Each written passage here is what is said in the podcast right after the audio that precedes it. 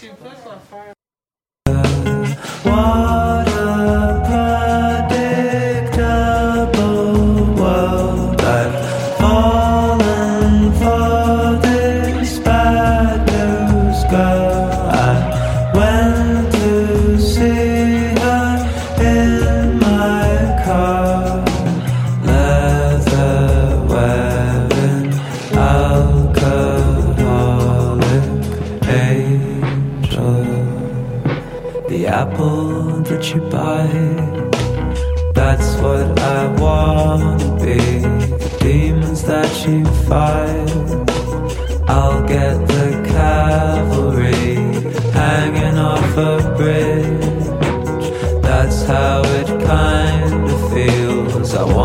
open your fridge. You get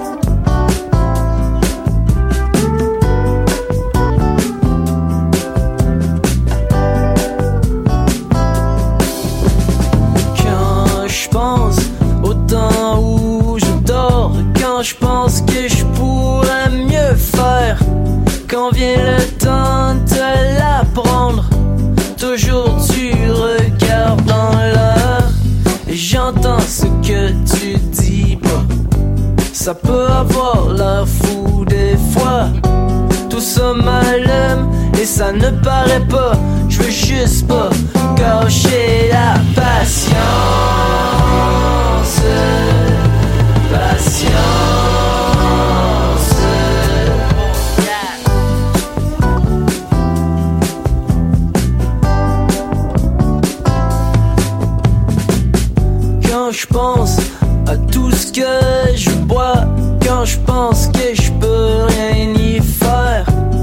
vient le temps de l'apprendre. J'ai déjà la langue.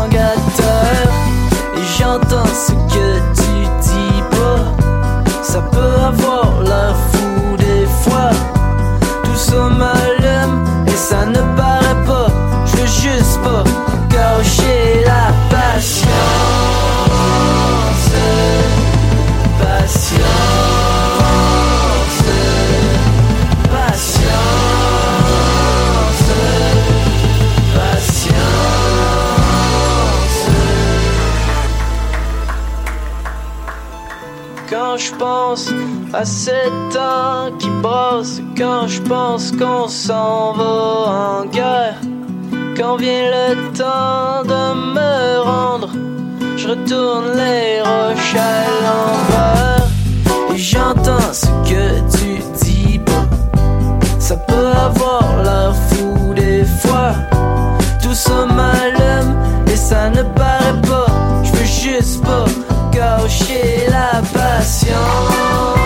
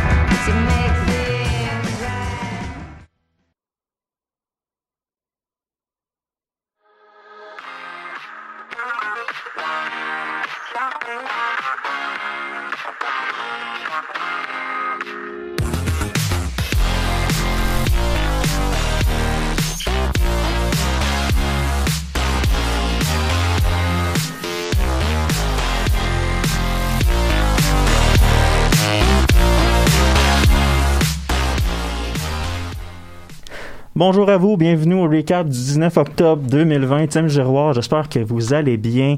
Euh, on est encore en zone rouge, la pandémie a continué à s'imposer. On souhaite de tout cœur que la situation s'améliore. Puis pour ça, ben ça prend l'effort de tous pour ce qui est du respect des consignes. Puis pour le moment, ben ça semble vouloir bien aller. On va probablement en parler un peu plus tard.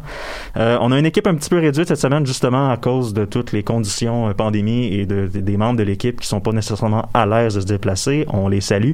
Je suis accompagné de Louis, Lilou et Manon à la régie. Ça, vous allez bien? Ben, ça va et vous? Oui, oui. Ça survit encore. Ça survit encore, oui. Oui, ça va bien. Ah, Louis, t'as une petite crainte justement hein, dernièrement, de les te faire tester, mais ça, on... C'est bon, ça, ça rentre dans la saison spooky, c'est parfait. ouais, c'est vrai. on- au moins, si tout tient, hein, les gens devraient être capables de passer l'Halloween. C'est bien pour nos jeunes. Euh, on va y aller tout de suite avec le segment politique. Ah,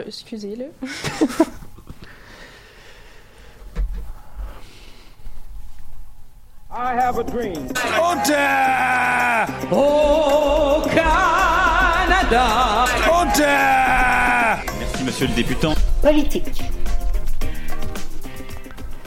Oui, politique. En fait, je je vais pas, je vais pas, je vais voler le punch un peu. Euh, on va parler presque uniquement de ça pendant toute l'émission. Fait qu'on va commencer avec toi, Louis. Euh, on se déplace en Nouvelle-Écosse. Ça joue dur entre les pêcheurs Micmac et les pêcheurs commerciaux. Ouais, vraiment, c'est pas facile là-bas. Mais avant, faut parler un peu des détails. Tu vois, Tim, l'Halloween, c'est vraiment ma période préférée de l'année. Plus Ok. que Noël. Je sais d'ailleurs que c'est pas une opinion unanime, mais bon, je sais pas. Ah, il y a quand même pas mal de gens qui pensent un peu la même chose. C'est ça, tu sais, l'ambiance spooky, les citrouilles, les, les arbres qui changent de couleur, puis le fait que j'ai pas à entendre Mariah Carey pendant deux mois, Ok, ok, c'est fair. c'est peut-être aussi parce que j'ai développé une sorte de carapace envers les choses effrayantes. C'est très rare pour moi d'avoir peur. À part pour euh, quelques exceptions. Par exemple, euh, je suis toujours un peu plus nerveux près des gens qui sont capables de chugger une four loco puis d'être correct après. Ce genre d'énergie-là, c'est juste pas naturel. Effectivement. Aussi, Ozzy Osbourne, simplement. Cet homme-là, il est supposé être mort depuis une couple d'années, ce qui fait de lui une sorte de goule encore en vie. Ouais, ok. Tu sais, c'est ce genre de choses surnaturelles et, bien sûr, je suis effrayé slash dégoûté par le traitement des Premières Nations par le gouvernement québécois Ah, ben là, et canadien. On va parler de la situation brièvement des pêcheurs Micmac en Nouvelle-Écosse. Et avant ça, on va clarifier quelque chose entre nous. Le fait que le Canada soit vu comme meilleur que les États-Unis pour les questions de racisme, c'est pas une excuse. Le fait que les génocides de Premières Nations aient été plus violents dans d'autres régions du monde, ben, ça change rien au fait que le gouvernement canadien a essayé de pratiquer son propre génocide culturel. Et bien sûr, les violences raciales contre les Premières Nations, qu'elles soient directes ou indirectes, elles ont encore lieu aujourd'hui. Soyons honnêtes, c'est un petit peu la base. Ouais, c'est pas. C'est quelque chose qu'on devrait être en mesure de régler, je pense. Donc, pour résumer la situation en Nouvelle-Écosse, 21 ans plus tôt, la Cour suprême canadienne a décrété que les Micmacs possédaient un certain privilège de pêche, peu importe la saison, pour que ceux-ci aient le droit à un, un gagne-pain modéré. Le problème avec cette définition, c'est que la Cour suprême canadienne, sais, l'institution de notre loi qui est supposée clairement trancher sur la vraie définition et éligibilité d'une loi et des droits des personnes, ils ont été vraiment vagues sur ce que modéré ça veut dire. Et c'est dommage parce que la Nouvelle-Écosse, c'est une plaque tournante de l'industrie de la pêche en Amérique du Nord et genre du vin canadien puis comme deux trois terrains de golf. Bref, euh, j'ai fait mon peu de recherche sur la géographie néo-écossaise sur le site de tourisme parce que ce qui nous, nous intéresse vraiment, c'est la pêche au mort. Le décret de la Cour suprême sur les droits de pêcheurs Micmac vient d'ailleurs d'un précédent historique. Cela fait plus de 250 ans que les colonisateurs anglais ont promis aux communautés des Premières Nations que celles-ci auraient le droit de chasser, pêcher et d'échanger. Comme vous pouvez clairement l'imaginer, ces traités historiques n'ont pas été respectés durant ces quelques centaines d'années. On pourrait même dire que ceux-ci ont été car- carrément ignorés pendant cette période de temps. Alors que l'industrie du homard est devenue une des in- institutions de pêcherie les plus lucratives au monde, comptant pour des milliards de dollars, la, la pêche privée, c'est devenu une industrie fortement payante, mais aussi un peu restreinte, il faut l'admettre. Naturellement, les pêcheurs non autochtones ne peuvent pêcher qu'en saison officielle, une restriction qui, ne s'applique pas aux pêcheurs autochtones. Cette différence de règlement a causé une sorte de grogne et une tension grandissante de la part des pêcheurs n'ayant pas accès à la mer hors saison. Une tension fortement accentuée par la construction de la première pêcherie officiellement autochtone en septembre. D'ailleurs, on cite que la pêche autochtone hors saison tue la diversité et la production vu que les homards n'ont pas le temps d'adéquatement se reproduire. C'est ça le gros argument d'ailleurs des pêcheurs privés. Et cette colère s'est manifestée brutalement dans les derniers mois, sous plusieurs sortes de manifestations violentes contre les travailleurs autochtones. Une multitude d'actes de vandalisme, des destructions de pièges à homards, un gros incendie criminel fait pour détruire un dépôt d'homards utilisé par des travailleurs Micmac.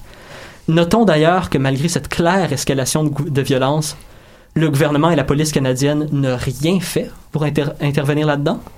La euh, la police montée canadienne était présente d'ailleurs et n'a rien fait. Beaucoup de ces actes de violence sont juste, sont juste passés impunis. Je me demande pourquoi il devait viser un groupe en particulier. C'est un peu la réponse à ta question. Là. Ouais, c'est ça. Et c'est vrai que pour les pêcheurs normaux, ça doit être frustrant de voir sa production d'homards baisser chaque année. Pour votre information, la production d'homards de Nouvelle-Écosse a baissé de 10% depuis quelques années. Si jamais vous cherchez un fun fact à un party. Cependant, cette baisse de production ne vient clairement pas de l'impact minuscule de la pêche hors saison autochtone. L'industrie de pêche privée canadienne est un géant massif quand ça vient à la, production d'homards. La, la pêcherie Micmac est un grain de sable comparé à ça. Évidemment, la réaction des industries de pêche privées est déplorable. On pourrait passer le reste de la chronique à se fâcher contre eux. Mais moi, je crois qu'il y a plus honteux. Le gouvernement canadien, dans cette instance-là, est encore pire. C'est une chose de voir un, co- un comportement déplorable venant d'industries privées. On peut quasiment s'y attendre. Quand on voit comment notre gouvernement, ceux qui sont supposés défendre les droits de chaque citoyen canadien, ont vraiment rien fait pour l'instant, c'est encore plus fâchant. Oui, Justin Trudeau a vaguement décrété comment il fallait garder la paix, mais vraiment, il n'y a rien de concret qui a été fait là-dedans. C'est un peu comme, tu sais, quand ton surveillant au service de garde voit deux enfants en train de se battre puis dit « Hey, c'est pas bien de se battre ». Ouais, puis il tourne les yeux, puis il recommence dix minutes après. Là, ouais. Même impact. Ok. Je crois que cette honte, d'ailleurs, se transmet aussi sur le gouvernement québécois. Après la mort de Joyce Etchakan, l'élection insultante de l'ex-policier Yann Lafrenière comme ministre des Affaires autochtones, après la déclaration de Legault qu'il n'y a aucun racisme systémique au Québec, partout dans le pays, on peut définitivement faire mieux. Faire mieux. Vous voyez, la situation autochtone au Canada, c'est pas un céleri que t'achètes dans un IGA puis que tu peux juste oublier pendant trois semaines chez toi puis jeter quand ça commence à sentir. On parle ici de vraies vies humaines. Des vies humaines qui justement ont eu à dealer avec cette bullshit depuis quand même une couple de générations. Peut-être que nos gouvernements ont choisi de l'oublier et de laisser le problème au futur. Cependant, il faut se souvenir qu'en ce moment, on écrit les livres d'histoire de notre futur. Nos dirigeants peuvent encore choisir quelle place ils veulent dans ces livres-là. C'est malheureusement la note dépressive sur laquelle je dois finir ma chronique. Ouais, ben écoute, c'est quand même intéressant ce que tu dis. Je vais revenir sur le ce que tu as dit. En fait, on va enchaîner en politique québécoise. On va faire un, rapid fire, si je peux dire ça comme ça. Euh, je vais T'en as parlé un petit peu. Euh, Yann Lafrenière, qui a été nommé comme ministre aux Affaires autochtones en remplacement de Sylvie Damour. Euh, ça n'a pas nécessairement bien passé, puis je suis pas sûr que c'est son entrevue d'hier à Tout le monde en parle qui va arranger les choses. Je sais pas si vous l'avez vu, vous avez vu des bribes. Euh, mais c'est pas compliqué. Il a gardé le au moment où ce que t'as l'antenne de tout le Québec, ou en tout cas la majorité du Québec écoute la télé à cette heure-là, tout le monde en parle. Il a gardé, on- les gens diront que c'est un jeu politique, mais il a quand même gardé la ligne du gouvernement de dire que le racisme systémique, c'est pas vraiment ça le problème, c'est pas une définition qui est acceptée par le gouvernement. En fait, le gouvernement dans sa communication est hypocrite, j'ai goût de dire, parce que ils admettent tous les symptômes, mais veulent pas faire le bon diagnostic. Mais, encore une fois, quel hot take! Choisir un ex-policier pour s'occuper de quoi un ex-policier ne devrait jamais s'occuper? Ouais, pas, c'est disons que c'est envoyer un message assez, euh, assez, assez clair que placez-vous, hein. C'est, je suis pas sûr que c'est le bon, bonne manière de communiquer, on repassera, hein. Vraiment, j'aurais aimé être à la réunion où est-ce qu'ils ont. Il y, a, il y a dû avoir un moment où est-ce que tous les ministres de la CAQ, toute l'équipe de François Legault était là, puis ils sont en train de checker tous les candidats puis se dire, ok, peut-être lui, peut-être lui. Ils se sont quand même arrêtés sur l'ex-policier, tu sais. Il y a eu un long processus de discussion, puis ça, c'est le meilleur choix qu'ils, ont pu venir avec. Ah, C'est- Ouais, mais, mais écoute, euh, c'est pas très très surprenant quand on a vu justement la réaction qu'ils ont eue. Ça, ça fait longtemps qu'on. Ça fait un petit bout que c'est dans le, le vocabulaire public, là, le racisme systémique. là. En fait, depuis la mort de Joyce Echaquan, justement, à l'hôpital de Joliette, on n'en a pas parlé vu euh, notre, euh, nos absences, mais ça, ce vidéo-là montre que. En fait, comment je. C'est que on dirait que le gouvernement se cache derrière le fait que l'événement qui a mis le feu aux poudres, c'est arrivé par des comportements privés. Je pense que c'est, il essaye de s'en sauver à cause de ça. C'est que c'est sûr que si tu prends cet incident-là, oui, c'est, c'est deux employés, deux individus qui ont choisi de tenir des propos qui avaient aucun bon sens. Pendant que quelqu'un est en- à l'agonie en train de mourir, puis ils ont probablement je veux pas assumer, l'enquête n'est pas terminée, mais on se doute que la qualité des soins ne devait pas être géniale, géniale si tu tiens ce genre de propos-là envers ton patient. Deux individus, par contre, qui travaillaient pour le gouvernement à ce moment-là. Donc, Ah, qui c'est sûr. représentaient le gouvernement. C'est ça C'est le sûr, problème? donc le gouvernement ne veut pas prendre ses responsabilités, c'est un petit peu déplorable. Lou, t'allais dire? Oui, mais c'est aussi que le gouvernement, dans, dans les dernières semaines, il essaie de détourner ça en disant que vouloir dire racisme systémique, c'est juste un débat euh, sémantique, juste sur le mot, puis que ça change rien aux actions. Mais en fait, juste d'accepter Ben, qui- quel terme ouais, utiliser. Ça, c'est tellement. Je, je- je suis d'accord avec ce que tu dis, mais non, c'est mais c'est tellement. que de, de décider quel terme utiliser va définir les actions qu'ils vont prendre après. Donc, s'ils n'utilisent pas le bon terme, ils prendront pas nécessairement les bonnes actions pour régler le problème. Non seulement ça, mais c'est que ce commentaire-là vient des gens qui ont le pouvoir de prendre des actions. Donc, tu es en train de dire que tu es powerless et qu'on devrait juste te mettre dehors. On va le retenir dans deux ans. Hot take, ça aurait pas été un problème si Guy Nantel était à la tête du pays en ce moment. Il serait Ah, tellement mauvais qu'on n'aurait pas le temps d'avoir cette discussion-là. Ouais, ben écoute, je- on va enchaîner tout de suite parce que ça, c'est une nouvelle qui est arrivée dans les dernières semaines. Ben, Guy Nantel ne sera pas à la tête du Parti québécois parce que c'est Paul Saint-Pierre Plamondon qui est devenu le chef. Mon bingo politique québécois est juste ruiné maintenant. ah, toi, tu voulais l'humoriste. hein? Ben, pas pour le pays, pas pour la nation. Pour le rire, oui. Je voulais Guy Nantel pour pouvoir rire de lui pendant une couple d'années. Là, ça aurait été vraiment facile pour une carrière radio, sauf que... Si tu veux des mimes politiques, regarde au-dessus de la frontière, t'en en masse. Ouais, mais je veux qu'on produise local au moins une fois, là. Ah, ouais, ben écoute, euh, on en. Euh, Ouais, ok, je peux comprendre, mais. Pour, la nation, je suis content, par contre, parce que... J'ai j'ai hâte de voir qu'est-ce que. J'ai lu quelques interviews avec euh, Saint-Pierre Plamondon depuis qu'il a été élu chef. Euh, Il a pas l'air nécessairement pressé de se présenter à une élection partielle. Ça, ça m'étonne un peu. Je suis pas convaincu qu'un chef qui est pas dans le Parlement, ça a vraiment du bon. J'espère qu'il va être capable quand même de se présenter prochainement. Euh, puis à part ça, c'est bien, je trouve que c'est pour le Parti québécois, il, il change un petit peu la. Au moins, je pense que les membres ont compris qu'il fallait qu'il y ait quelque chose qui se passe. Ça prenait un outsider, puis ils ont quand même pris quelqu'un qui a des idées qui se tient, puis un outsider qui est pas. qui a une crédibilité. Je vais dire ça comme ça. Qui a une crédibilité relativement solide. C'est son plan. Il s'était présenté à, contre Jean-François Lisée il y a quelques années. Ça avait, il y avait des idées très intéressantes. Il a gardé virtuellement le même plan, un petit peu adapté. Euh, très- il veut mettre beaucoup euh, d'emphase sur l'éducation. J'ai hâte de voir qu'est-ce que ça va donner. Il veut, et au moins, une des bonnes, ben, bonnes choses. Ça, ça dépend de ton allégeance politique, mais il est pas. on- au moins, le Parti québécois ne- va arrêter de jouer sur des œufs sur la question de l'indépendance. Hmm. Avec Paul Saint-Pierre Mondon, c'est assez clair, c'est ça le but. Tu peux pas. Sinon, selon lui, si c'est pas clair, le parti a pas raison d'être. Puis que tu sois d'accord ou non avec l'indépendance, si le Parti québécois ne représente pas ça, le Parti québécois doit disparaître. C'est définitivement un par- parti qui a eu beaucoup de misère dans les dernières années. On peut juste penser aux années où est-ce que Pierre-Carl Pelado a été le chef, ce qui était honnêtement un choix très douteux. Catastrophique. Le fait que Guy Nantel a été considéré quand même sérieusement comme chef possible, c'est aussi un signe un peu de détérioration de ton parti. À un certain point, c'est un, parti qui a vécu énormément de difficultés, que- qui est en train de vivre avec beaucoup de questions d'identité en ce moment. On veut l'indépendance, mais à quel prix? Puis c'est peut-être une bonne période pour se poser ces questions-là. Puis qui sait? Peut-être que Pierre-Paul Pla- Plamondon sera pas premier ministre, mais Ah, premier ouais. président québécois. Paul Saint-Pierre Plamondon, ouais, on lui souhaite la meilleure des chances, puis on souhaite qu'il soit capable de ramener le Parti québécois dans les hautes sphères, parce que présentement, les derniers sondages donnent un gros, gros avantage à la CAQ, qui surfe encore sur sa vague de popularité à cause de sa gestion de la pandémie de la COVID-19. Justement, mais là, ça commence à... La population commence à grogner un peu, parce que la gestion de la jaune rouge depuis fin septembre, début octobre, c'est un petit peu plus contesté. Euh, beaucoup de gens qui voient des incohérences euh, au niveau euh, des fermetures de certains commerces et d'autres non. Beaucoup de... On sait que les tenanciers de bars et les restaurateurs sont... ben, Et c'est bizarre pourtant parce que les compagnies de bingo, ça va vraiment bien en ce moment.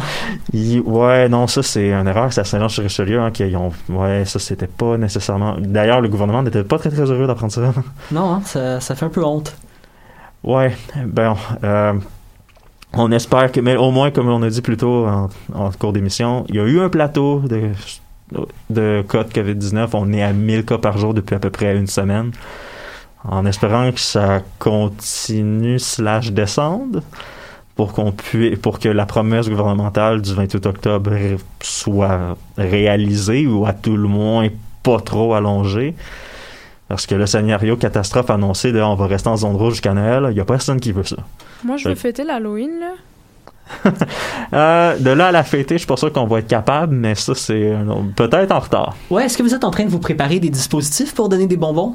Chez nous, on est encore en train de, de- de penser, est-ce qu'on fait genre un tuyau qui, dans quoi on passe les bonbons? Est-ce qu'on les lance par la maison? Euh, mon quartier est pas nécessairement le quartier où il y a le plus d'enfants, fait que je pense Ah. pas que l'Halloween est très très populaire. Si je peux me permettre de rajouter, on n'avait rien vu l'année passée quand euh, on a reporté l'Halloween d'une journée. Hein. On peut dire que si on se, si on se ramène un an en arrière, euh, on n'était pas prêt de s'attendre à ce qui se passe cette année. Non, c'est sûr, c'est sûr. Je vous présente Daphné justement. euh, Oui, bonjour. on va dire, euh, on va utiliser le mot stagiaire puis peut-être futur membre de l'équipe. Ah ben je l'espère, je l'espère. Euh, J'y crois en tout cas. Hey, moment historique d'ailleurs pour la CAQ. Premier président qui va peut-être reporter... euh, président. Premier ministre. Premier premier ministre qui va peut-être reporter deux fois l'Halloween. Ah, C'est Mes deux premières première années au. Québec sans Halloween. C'est beau? ouais, surtout que c'est quelque chose qui est très fêté en France. hein? Non. Non, absolument pas. J'ai genre fêté l'Halloween deux fois dans ma vie, là. Ah, c'est comme, génial. euh, c'est comme arriver au Québec pas pouvoir manger de poutine. Ah non, ça c'est triste. Euh, ok, je suis pas sûr de l'analogie, mais on va. On, on va terminer cette discussion-là présentement. On va prendre une pause avec la chanson Too Late de Purple Moon.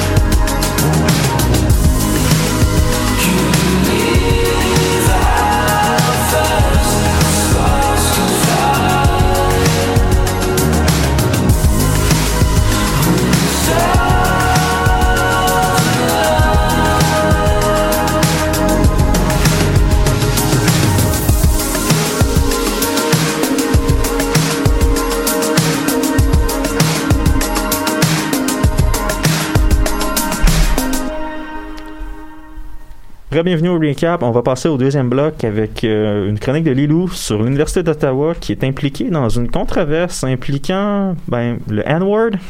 Vraiment, on est encore là en 2020. Oui, ben euh, présentement justement, il y a une grande controverse à l'université d'Ottawa. Une professeure d'histoire de l'art a utilisé le N-word en classe le mois dernier, puis ça a suscité une vive réaction de ses élèves. Cette semaine, il et elle se réunissaient tous par Zoom avec quatre employés de l'université pour discuter de la situation et décider si elle perdrait son cours ou non. Verouchka Lieutenant Duval, la prof en question, n'était pas présente à son euh, jugement. Ah, c'est bien. Donc, pour m'informer sur le sujet, je suis allée lire un article d'une journaliste de La Rotonde, le journal étudiant francophone de l'Université d'Ottawa. Elle explique que cet événement démontre le chemin qu'il reste à parcourir à l'université pour contrer le racisme et que les élèves veulent des sanctions envers la prof.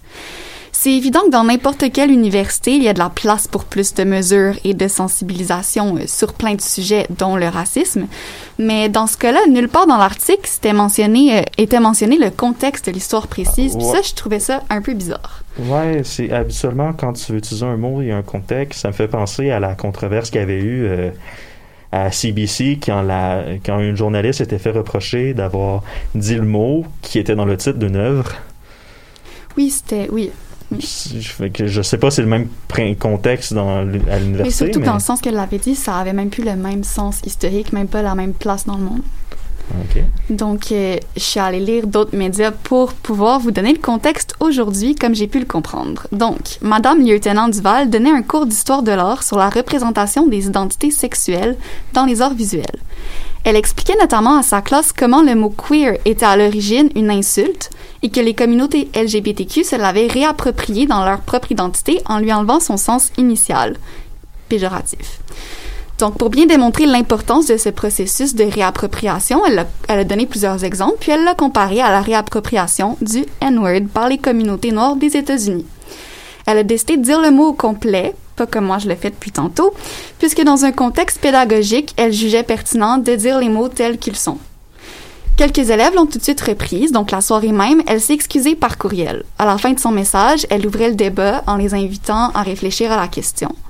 Puis c'est à ce moment-là que dans les médias sociaux puis dans les médias étudiants, on a commencé à s'indigner puis à la dénoncer de partout. Un étudiant a même dit qu'elle donnait l'impression que c'était quelque chose qui pouvait être débattu. De plus en plus sur les réseaux sociaux, surtout sur Instagram, je vois du monde qui s'indigne la situation et traite Madame Lieutenant Duval de raciste. Beaucoup trouvent que l'université agit pas assez sévèrement envers elle. Le recteur de l'université a justement dit aujourd'hui qu'elle pourrait garder son cours et sa liberté académique. Donc moi, je voulais en discuter un peu avec vous aujourd'hui. Euh, pour commencer, les questions qu'elle posait dans son email à ses étudiants, c'était vaut-il ne- vaut-il mieux ne pas prononcer le mot parce qu'il est sensible? Puis le silence ne mène-t-il pas à l'oubli et au statu quo Donc je voulais juste savoir vous, qu'est-ce que vous en pensez de cette situation-là? Est-elle Ah, raciste? Il y a la- personne qui veut se lancer là-dedans Ouais, en premier. la- je suis pas sûr d'aimer la deuxième question, par exemple. Honnêtement, là. Autant je suis un petit peu. Comment je pourrais bien dire C'est que. hum, autant j'ai un petit peu. Je marche sur des œufs sur la réaction d'un peu tout le monde. Autant la deuxième question. Je pense pas qu'on est à une époque présentement où ce que si t'oublies, si tu dis pas le mot en particulier, t'oublies sa signification. Mais je pense quand même qu'à l'école, c'est important de sensibiliser de Oui, la non, bonne c'est façon. sûr, c'est sûr, c'est sûr que dans un contexte universitaire, c'est un petit peu touché. C'est c'est un petit peu. C'est. c'est- euh, J'ai j'ai de la misère à me, pl- à me placer sur cette question-là en particulier. Je sais pas toi, Mais Louis, par exemple, au Canada, quand on a nos cours d'histoire, on, on le sait qu'avant, on appelait les Autochtones les Indiens, puis ça pourrait être tout autant négatif de continuer à mentionner le mot Oui, indien même dans ce contexte-là. Ça pourrait l'être. Il y a le fait aussi, peut-être que c'est indien, c'est un mot qui est beaucoup moins viscéral, tu sais, qui, est- qui a moins la réputation, même si, quand on le regarde, c'est tout C'est pareil au problématique de- même. à sa façon. C'est notre regard à nous aussi. C'est de mon point de vue, avec le contexte que j'ai reçu en ce moment, je crois que le prof n'aurait probablement pas dû dire le mot. Je crois pas qu'elle devrait être envoyée. Non, c'est ça. En fait, je pense que c'est plus ça. Je pense que c'était maladroit, puis que c'était un petit peu mal utilisé. Mais est-ce que ça mérite le tollé que ça a présentement? Non, surtout que de ce que j'ai vu du tollé, il y a beaucoup de gens qui servent du tollé de manière tout aussi maladroite. Je, je veux pas comme défendre la prof ou poser un point de vue, là, mais je pense que la question qu'il faudrait que nous, on se pose, c'est est-ce que pour elle, ça partait d'un bon sentiment de vouloir enseigner à ses élèves? Est-ce que c'était c'était maladroit de sa part, ça on est d'accord, mais Non, mais c'est ça. C'est c'est un- c'est un petit peu là où ce que je veux en venir. Je suis d'accord avec toi, c'est que du à force de tout le temps évacuer le contexte, je suis pas sûr qu'on va avancer. Mhm. Tu sais, Mais tu sais, j'ai- en fait, ce que je veux dire par là, c'est que est-ce qu'elle mérite de, au moins avoir la discussion de hey, la prochaine fois, si tu veux parler de sujet parfait, mais fais-le de manière manière. Mais honnêtement, euh, je suis quand même d'accord avec Manon. Là, tout dépend un peu de l'intention derrière ça. Tout dépend du contexte, mais aussi de l'intention que la prof avait, puis comment ça a été prononcé, puis comment ça a été perçu. C'est sûr que ça peut faire un débat, mais tout dépend vraiment de, de Ouais, l'origine. exactement. Quelque chose qui est très très tough aussi là-dedans, je pense à considérer, c'est le fait que peu importe ce qui se passe, il n'y a pas vraiment de bonne fin pour ça. D'un point de vue, si la nouvelle s'ébruite, c'est sûr qu'il y a un certain jeu de téléphone qui se donne. Ah, c'est ça. Ou est-ce que les gens entendent une certaine partie de l'histoire? Parce que je crois qu'il y a une grosse partie de l'histoire qui a été quand même exagérée. Mais dans, no- dans notre société, il faut vraiment pas faire d'erreur. C'est ça qui est un peu difficile. Mhm. Des fois, un mot peut juste être échappé, pas nécessairement euh, partant d'une mauvaise intention. Et là, ça peut créer tout un débat sur une seule petite chose que, le, que les gens vont percevoir alors qu'à la base, l'intention n'était pas nécessairement mauvaise, mais là, la personne va passer pour quelqu'un de, de horrible parfois alors que, de base, le, le, le geste ou le mot qui a été prononcé n'était pas nécessairement si terrible que ça. Mhm. Puis c'est ça, son intention au départ, ce n'était pas d'insulter qui que ce soit. Puis c'était dans un contexte pour faire une comparaison aussi avec un autre mot. Puis personne s'est indigné qu'elle ait utilisé le mot queer. Pourtant, elle, elle les mettait sur le même pied d'égalité. Naturellement, mais je pense qu'il y a un deuxième côté de la médaille aussi à considérer. C'est un truc qui a été suivi beaucoup. Des fois, ce qui arrive aussi, c'est que si la nouvelle ne s'ébruite pas, par contre, ça c'est un autre truc à considérer. Des fois, ça va arriver que certains professeurs vont avoir un, com- un comportement totalement répréhensible, bien pire que ça, et que des fois, rien va être fait. C'était un cas à Dawson, un prof de théâtre. Je sais pas si vous avez lu les nouvelles sur lui. C'est ressorti l'année passée, puis on en parle encore aujourd'hui parce qu'il a gardé sa position pour bien trop longtemps. Je crois que c'est encore un prof qui était honnêtement, qui avait tout le, le comportement d'un d'un criminel sexuel Ah, et qui a vraiment, qui a quasiment torturé psychologiquement ses élèves pour des pièces de théâtre. Et parce que l'institution avait gardé toute la situation privée, il y a, aucune nouvelle qui s'est bruitée pendant longtemps. Il a fallu que les élèves parlent et fassent ressortir la nouvelle. Fait que des fois, ce qui est plate, c'est qu'on n'a pas envie que la nouvelle devienne trop intense. On n'a pas envie que la nouvelle ben, que devienne exagérée. Mais est-ce qu'on peut des fois faire confiance aux, aux institutions scolaires de bien Euh, faire le travail d'autorégulation? pas tout le temps. C'est ça, c'est- vraiment... Pas tout le temps. C'est une épée à double tranchant, que- vraiment. Exactement. Mais si je peux me permettre, ça, ça prend un certain équilibre, en fait. Parce qu'on s'entend que autant la, la nouvelle peut s'ébruiter de façon négative, autant parfois une nouvelle qui mériterait d'avoir un peu plus de... de pas ben oui, de l'impact, en fait, qui mériterait d'être... euh, d'a- d'avoir des, des discussions, de, de, susciter des débats, mériterait d'avoir euh, plus de visibilité. Donc, je crois que c'est vraiment une question d'équilibre. Donc, qu'est-ce qui mérite d'être mis de l'avant? qu'est-ce qui mérite d'être. euh, c'est- sûr que dans, dans le cas euh, que, que tu mentionnes ici, c'est sûr que là, ça peut être pertinent de le mettre de l'avant si des élèves ont réellement été torturés psychologiquement. Ah, c'est sûr. Mais c'est- je pense que la question, c'est de savoir. C'est Quand est-ce qu'il faut. euh, Ben, c'est que euh, je pense qu'il y a le fait qui est. Ce qu'il faut pas oublier, c'est qu'il y a toute la notion du de l'erreur qui est comme évacuée. Donc, ouais, euh, non, là, c'est sûr que ça paraît. Ça, c'est plus. Si c'est sur du long terme aussi, on voit que c'est c'est moins euh, spontané. Là, c'est quelque chose de vraiment euh, plus, beaucoup plus grave, là, ici. Puis là, j'ai une question sur le contexte, Lilo, justement. L'institution, euh, ben, l'université, est-ce qu'ils ont. Est-ce qu'ils ont donné plus que juste le professeur garde sa job et c'est ça? Est-ce qu'elle a reçu une certaine punition ou quelque chose? Est-ce qu'il y a eu comme une certaine nouvelle sur le fait que ce genre de mot-là allait plus être toléré ou juste elle garde sa liberté académique et c'est ça? Et en fait, aujourd'hui, on a su qu'elle gardait son cours, puis sa liberté académique, parce que justement, un prof devrait pouvoir partir des débats. Mhm. Puis là, le débat n'était pas est-ce que dire le mot est acceptable ou non? C'était est-ce que dans un contexte historique, on peut dire le mot pour donner du contexte justement à ce mot-là aussi, puis que les personnes puissent en apprendre plus? Qu'il y a peut-être des élèves qui avaient besoin de savoir aussi pourquoi ce mot-là n'est plus. Ben, en fait, ce que, bon ce que j'ai lu du recteur, puis le recteur s'est défi- le recteur s'est défilé des deux côtés parce qu'il a donné la liberté d'expression au prof, mais il a aussi dit à la prof que s'il y a d'autres problèmes qui arrivent, t'es tout seul, c'est ton problème. Sauf que par contre, je pense que les élèves maintenant ils ont le choix de prendre le cours à la même journée, mais avec un autre prof s'ils ne se sentent plus à l'aise avec cette professeure. Ouais, il y a aussi ça. Ils ont donné cette option-là. J'avais une question qui rejoint un peu le sujet parce que je sais que en France, on a une règle, ben, une loi qui dit que un professeur ne doit pas exposer de point de vue politique particulier ou ne doit pas exposer de point de vue tout court dans, dans, sa, dans, dans sa classe puis dans son cours. Est-ce que le fait d'utiliser ce mot-là reviendrait à exposer un point de vue ou pas? Euh, hmm. Dans ce sens-là, je crois parce que c'est un fait que ce mot-là a été utilisé, puis que des communautés se le sont réappropriées. Si elle, elle parlait de ces communautés-là en utilisant ce mot-là dans un autre contexte, ça serait un point de vue politique. Mais dans le sens d'expliquer que ça a existé, je crois pas que c'est un point de vue, c'est un fait. Je crois, c'est mon opinion. Non, ça fait du sens. Puis euh, je pense qu'on on a fait le tour de la question. On va, on va revenir à un autre sujet, politique américaine. Je sais pas si vous avez suivi dans le dernier mois. Tim, j'ai encore des aspirines dans mon sac. C'est le temps de les prendre. C'était trop mal à la tête. Non, non, euh, ça va aller. Euh, je, on va y aller encore euh, en rafale. Euh, la COVID-19 aux États-Unis, ça fait toujours des ravages. 218 900 morts officiellement, selon la CDC. Et il y a encore des mandats, il y a encore des États qui sont anti-masques.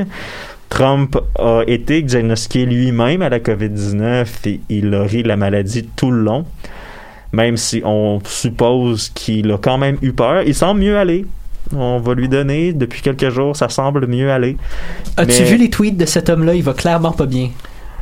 Non, mais les, les tweets vont pas bien depuis 4 ans, Louis. C'est pas, c'est un petit, c'est pas nécessairement pire que qu'est-ce qu'il a tweeté il y a 2, 3, 4 ans, là. Euh, hmm, il faisait beaucoup de fautes d'orthographe avant, mais là, maintenant, je dois dire, il est déchaîné. Ah oui, mais il est c'est sûr qu'il est déchaîné parce qu'en même temps, l'élection, ça va pas très très bien. Parce que le premier débat qu'ils ont eu avec Joe Biden, ça a été considéré comme étant le pire débat de l'histoire des présidentielles américaines. Euh, je vais pas en parler trop longtemps parce que ça, vraiment, je vais vraiment avoir besoin de tes aspirines. Euh, le deuxième débat a été annulé vu le diagnostic de Trump à la COVID-19. Donc, en- quand il a été annulé parce que Trump voulait pas tenir de débat virtuel, ben, Biden a décidé de faire un town hall, comme ils disent, sur le réseau ABC, c'est-à-dire prendre les questions du public et répondre et exposer sa plateforme politique. Trump a réussi à la dernière minute à faire de même sur le réseau NBC, ça c'était le 15 octobre dernier. Et honnêtement, c'est la première fois que j'ai vu quelqu'un confronter Trump de cette manière-là. C'était honnêtement, faut pas donner trop de parti pris, mais c'était jouissif. C'était magistral. Je- le nom de la journaliste m'échappe malheureusement, j'aurais dû le noter, mais c'est tu sais quand tu te fais dire quand le président a reçu le commentaire Monsieur Trump, vous êtes président des États-Unis, vous pouvez pas retweeter n'importe quoi comme l'oncle fou d'une famille. En voulant dire que vous avez une responsabilité envers les Américains. Qu'est-ce que vous retweetez, les gens pensent que c'est ça votre votre opinion. Donc, ils vous prennent au sérieux. Même si vous, déclarez que c'est euh, seulement des blagues ou un compte privé, ben c'est plus le cas parce que vous avez utilisé cet outil-là comme communication pendant toute votre présidence. Et d'ailleurs, pour une question de statistiques, ceux qui suivent toute l'affaire, le COVID-19 aux États-Unis va probablement être reconnu comme une des pires catastrophes au pays. Pour l'instant, le nombre de morts américains est à peu près le double de celui du nombre de morts américains à la Première Guerre, Première Guerre mondiale. C'est une catastrophe. C'est un cinquième de million de personnes qui sont mortes. 218 000, en dernière fois qu'on a Ouais. vérifié. Oui, 218 900 morts euh, selon la CDC en date d'aujourd'hui. Et ça, d'ailleurs, pour ceux qui suivent et qui le savent peut-être pas, c'est seulement le nombre officiel. C'est le nombre qu'on peut dire clairement, c'est des gens qui avaient la COVID et sont morts de la COVID. Ce n'est pas tout le nombre de gens qui est mort avant que la COVID ait été déclarée aux États-Unis, parce que la COVID-19 était aux États-Unis avant qu'on le sache. C'est pas tout le nombre de morts de pneumonie suspecte qu'on a juste choisi de pas dire que c'est la COVID. C'est pas tout le nombre de morts de gens qui avaient des symptômes, Mais qui sont Qui jamais allés se faire diagnostiquer parce qui qu'ils sont pas allés aux États-Unis. qui ne sont jamais allés se faire diagnostiquer. La quand le, le- le cas était à 100 000 morts, puis je m'excuse d'ailleurs, c'est vraiment morbide comme statistique. Quand les cas étaient à 100 000 morts à peu près, on estimait qu'il y avait au moins un autre 50 000 personnes de mortes. Ouch. Le... Dans peut-être 20 ans, il y aura des calculs qui seront faits sur le vrai nombre de morts. Et honnêtement, pour l'instant, la situation est juste catastrophique là-bas. Ouais, Il n'y a pas d'autre façon de le dire. Ouais, mais c'est parce que les gens, c'est les- le capital politique de certains, c'est de jouer les gros bras devant le virus. Est-ce qu'on peut dire du coup que ça va pas bien aller? Non, non, non, non. Aux? États-Unis, c'est, c'est, ça ne va pas bien pour personne parce que même les gens au pouvoir présentement, comme j'en mentionnais tantôt, ils ont peur pour leur poste. Ça va vraiment pas bien parce que si tu regardes les stratégies électorales des républicains, c'est pas, on s'entend que le vote par anticipation. En fait, ça me fait parler de l'élection présentement. L'élection est le 3 novembre, mais depuis un certain temps et encore, et ça a continué à avancer, le vote par anticipation, pardon, continue et a jamais été aussi populaire. Mhm. Contre-argument, par contre, Mark Zuckerberg, ça va très très bien pour lui. Jeff Bezos aussi. Jeff Bezos, il y a, il y a au moins deux personnes pour qui ça Jeff va bien. Bezos, à 100%, oui. Mark Zuckerberg, mm, monétairement, oui. Monétairement, ça... Monétairement, ça va bien. Et le reste, je suis pas certain. Parce que pour que ça continue à bien aller monétairement, justement, Facebook, les réseaux sociaux euh, commencent à, à serrer la vis au contenu qu'il y a sur leur plateforme. Je sais pas si vous avez vu, toutes les, tout ce qui est relié à, à Canon ont été bannis Mhm. comme...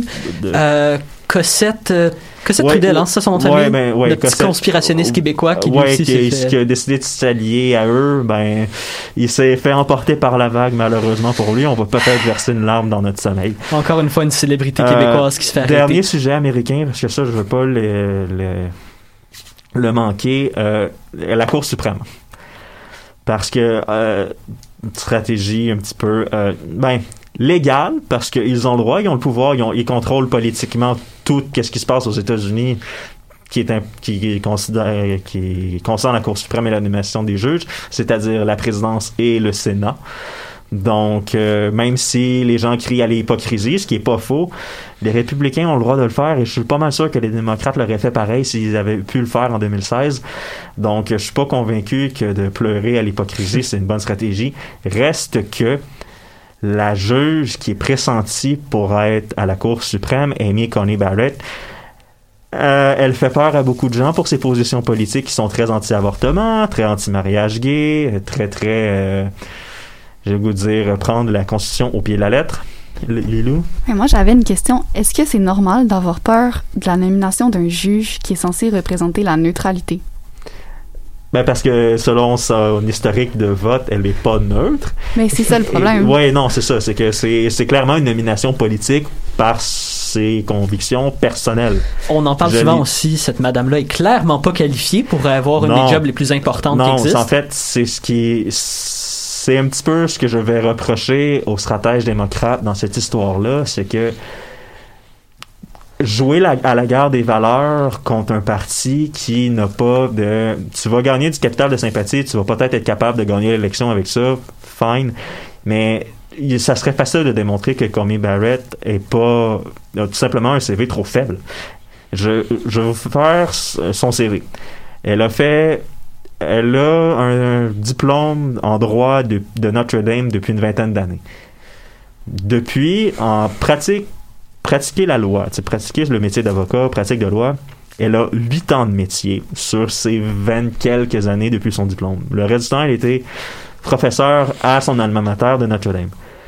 Le reste du temps, elle a fait deux ans d'assistant de justice, c'est-à-dire elle a assisté les juges, elle a donné des conseils aux juges sur l'application des lois. Elle a fait trois ans de pratique privée. Elle était trois ans comme juge de la Cour d'appel du 7e circuit. C'est tout. Tu penses que c'était qui les autres gros candidats? Moi, j'ai l'impression qu'ils ont moins considéré Alex Jones vite vite. Peut-être le roi dans Burger King, J'en ai devait être un en gros fait, candidat. C'est ce qui est un petit peu opaque, c'est qu'il y a des noms qui ont circulé rapidement, mais Coney Barrett, c'est un nom qui revenait depuis le départ. C'est ce qui est un petit peu euh, inquiétant. Euh, je- le temps a filé très très vite. Je pense que ce qu'on va faire, c'est qu'on passerait tout de suite à la troisième discussion avant de se quitter avec la dernière chanson. Vite, vite, parce que c'est un bloc qui est relativement intéressant sur le- les codes vestimentaires dans les écoles au Québec. On peut Euh, essayer d'être concis sur ça, ouais. Oui, on va essayer d'être concis sur ça, puis on va conclure l'émission avec notre dernière chanson, mais peu importe. Je reviens sur les blocs vestimentaires, sur les codes vestimentaires. Euh, Il y, a, il y a un mouvement au Québec qui, euh, où a certains garçons pour euh, appuyer leurs confrères, consoeurs féminines sur l'application des codes vestimentaires se sont mis à porter des jupes euh, qui contrevenaient ou non au code vestimentaire de l'établissement scolaire. Et ça fait réagir et les, les, et les directions scolaires, les commissions scolaires ont décidé de dire bon, ok, on va se mettre à regarder la question. Vous, vous en pensez quoi, premièrement, à la base Ben, moi, premièrement, ce qui m'a le plus choqué, c'est qu'apparemment, une des journées où que les garçons sont arrivés en jupe, ils ont quand même, sont quand même allés dans les classes mesurer la longueur des jupes des filles qui en portaient pour les renvoyer chez elles, alors qu'ils n'ont même pas pris le temps de mesurer celles des garçons. Ah, c'est bien. Donc déjà là, je trouve que c'est même plus un problème de code vestimentaire. Rendu là, c'est un problème de, du corps de la fille, C'est un problème de sexisme, carrément. Puis, euh, je veux pas décourager personne, mais je vais me vieillir un peu. J'ai 26 ans. Ça fait à peu près 10 ans que je suis sorti du secondaire. Je me rappelle avoir eu ces discussions-là au secondaire il y a 10 ans. J'étais en secondaire 4, j'étais en secondaire 3, j'étais en secondaire 5. Ça fait longtemps que ça dure, ça fait longtemps qu'on sait que ça a aucun... Ça fait longtemps que les élèves savent que ça n'a pas lieu d'être, ces règles-là, parce que c'est... C'est du victim blaming, carrément. Ben, c'est une discussion très intéressante parce que moi, je suis sorti, je suis sorti du secondaire cinq ans après toi, Tim.